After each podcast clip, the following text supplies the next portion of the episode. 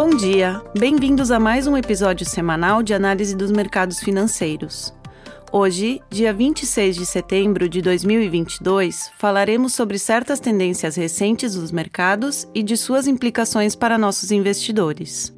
Na Dominion, desejamos estar próximos de nossos clientes, abordando temas atuais através de uma visão pouco convencional. Meu nome é Karine Schumann e apresento a vocês o último relatório elaborado por nossa equipe da Dominion Asset Management em Londres. Procurando catalisadores do mercado altista, parte 1: Pivô ou pausa?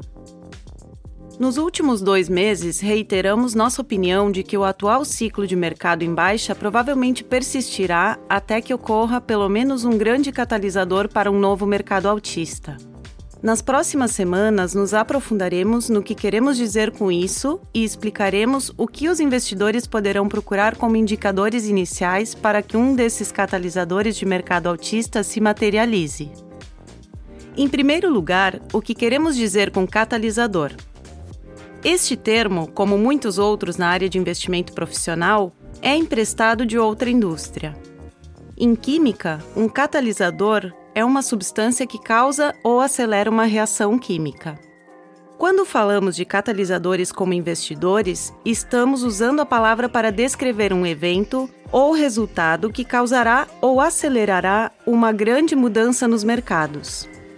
Esse catalisador pode ser político, econômico ou específico de uma indústria ou empresa. Seja qual for o caso, é o catalisador que causará a mudança que estamos procurando.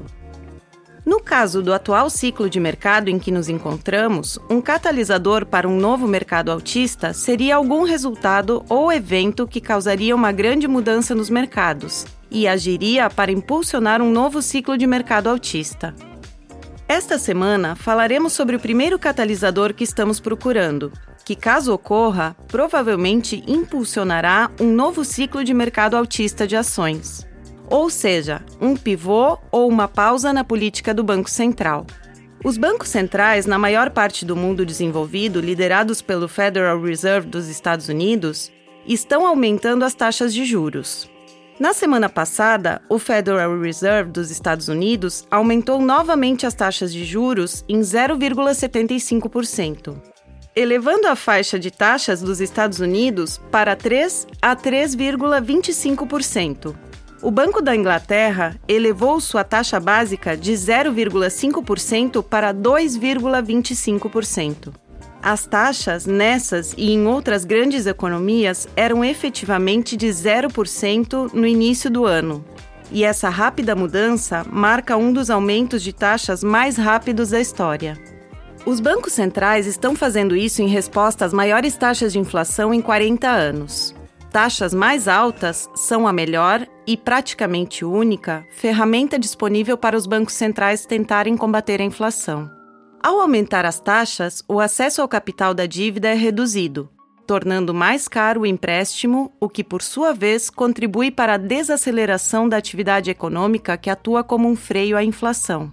Este processo tem um grande efeito nos mercados financeiros e nos preços dos ativos.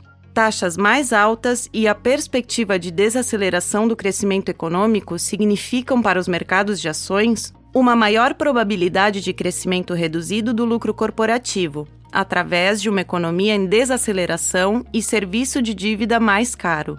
E, portanto, os mercados de ações podem ver muitas vezes surtos de venda. Essa venda pode ser especialmente pronunciada quando a posição inicial dos mercados de ações é de altas valorizações, como foi o caso no início de 2022. Como tal, uma mudança ou mesmo a perspectiva de uma mudança na política do Banco Central, longe do aumento de taxas e indo em direção a uma pausa ou um giro em cortes de taxas, é um grande negócio para os mercados. No passado recente, os mercados de ações tiveram mais ralis positivos muito fortes, simplesmente por uma dica dos funcionários dos bancos centrais de que eles poderiam considerar uma pausa ou um pivô na política. Atualmente, não há nenhuma conversa séria ainda sobre pausar os aumentos das taxas, muito menos sobre girar em cortes de taxas. Mas sabemos que há uma crescente diferença de opinião dentro dos bancos centrais. alguns como o Fed dos Estados Unidos e o Banco da Inglaterra, realizam reuniões de comitês nas quais os membros votam sobre qual deve ser a decisão sobre as taxas. Podemos ver, analisando essas decisões, quantos membros de cada comitê votaram por aumentos de taxas, pausas ou giros, que são os pivôs. No caso da decisão mais recente do Banco Central da Inglaterra, todos os membros votaram a favor de um aumento da taxa, mas um membro argumentou a favor de um aumento muito menor do que o acordado.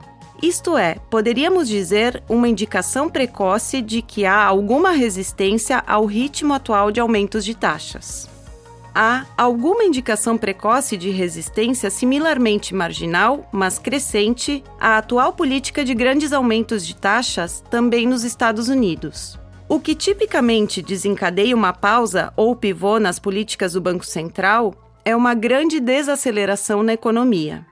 A perspectiva de desemprego muito maior e até mesmo a recessão econômica pode forçar os banqueiros centrais, e o fez muitas vezes no passado, a mudar de direção. Mais uma vez, este é um indicador precoce de uma possível mudança na política, evidência de uma dramática desaceleração econômica. Ainda não chegamos lá, em nenhum dos casos. A economia parece estar desacelerando, mas ainda não o fez de forma drástica. E também há poucas evidências de uma iminente pausa ou pivô da política do Banco Central a curto prazo. No entanto, isso ajuda os investidores a entenderem que quando uma pausa ou pivô parecer uma possibilidade real, esse será um bom momento para considerar o aumento das alocações para ações em antecipação a um grande catalisador para um novo mercado altista. Ainda não chegamos lá, mas ajuda estar atento aos primeiros sinais de catalisadores como esse antes que eles ocorram. Espero que tenham gostado do episódio de hoje. Faço mais uma vez o convite para que nos sigam no Spotify e deixem suas sugestões e comentários através de nossos canais de comunicação. Nos vemos na semana que vem. Um abraço. As opiniões refletidas neste podcast são do autor na data da publicação e não necessariamente as da Dominion Fund Management Limited. O conteúdo deste podcast não pretende ser uma assessoria de investimento e não será atualizado depois da publicação. Imagens, vídeos, citações de literatura e qualquer material que possa estar sujeito a direitos autorais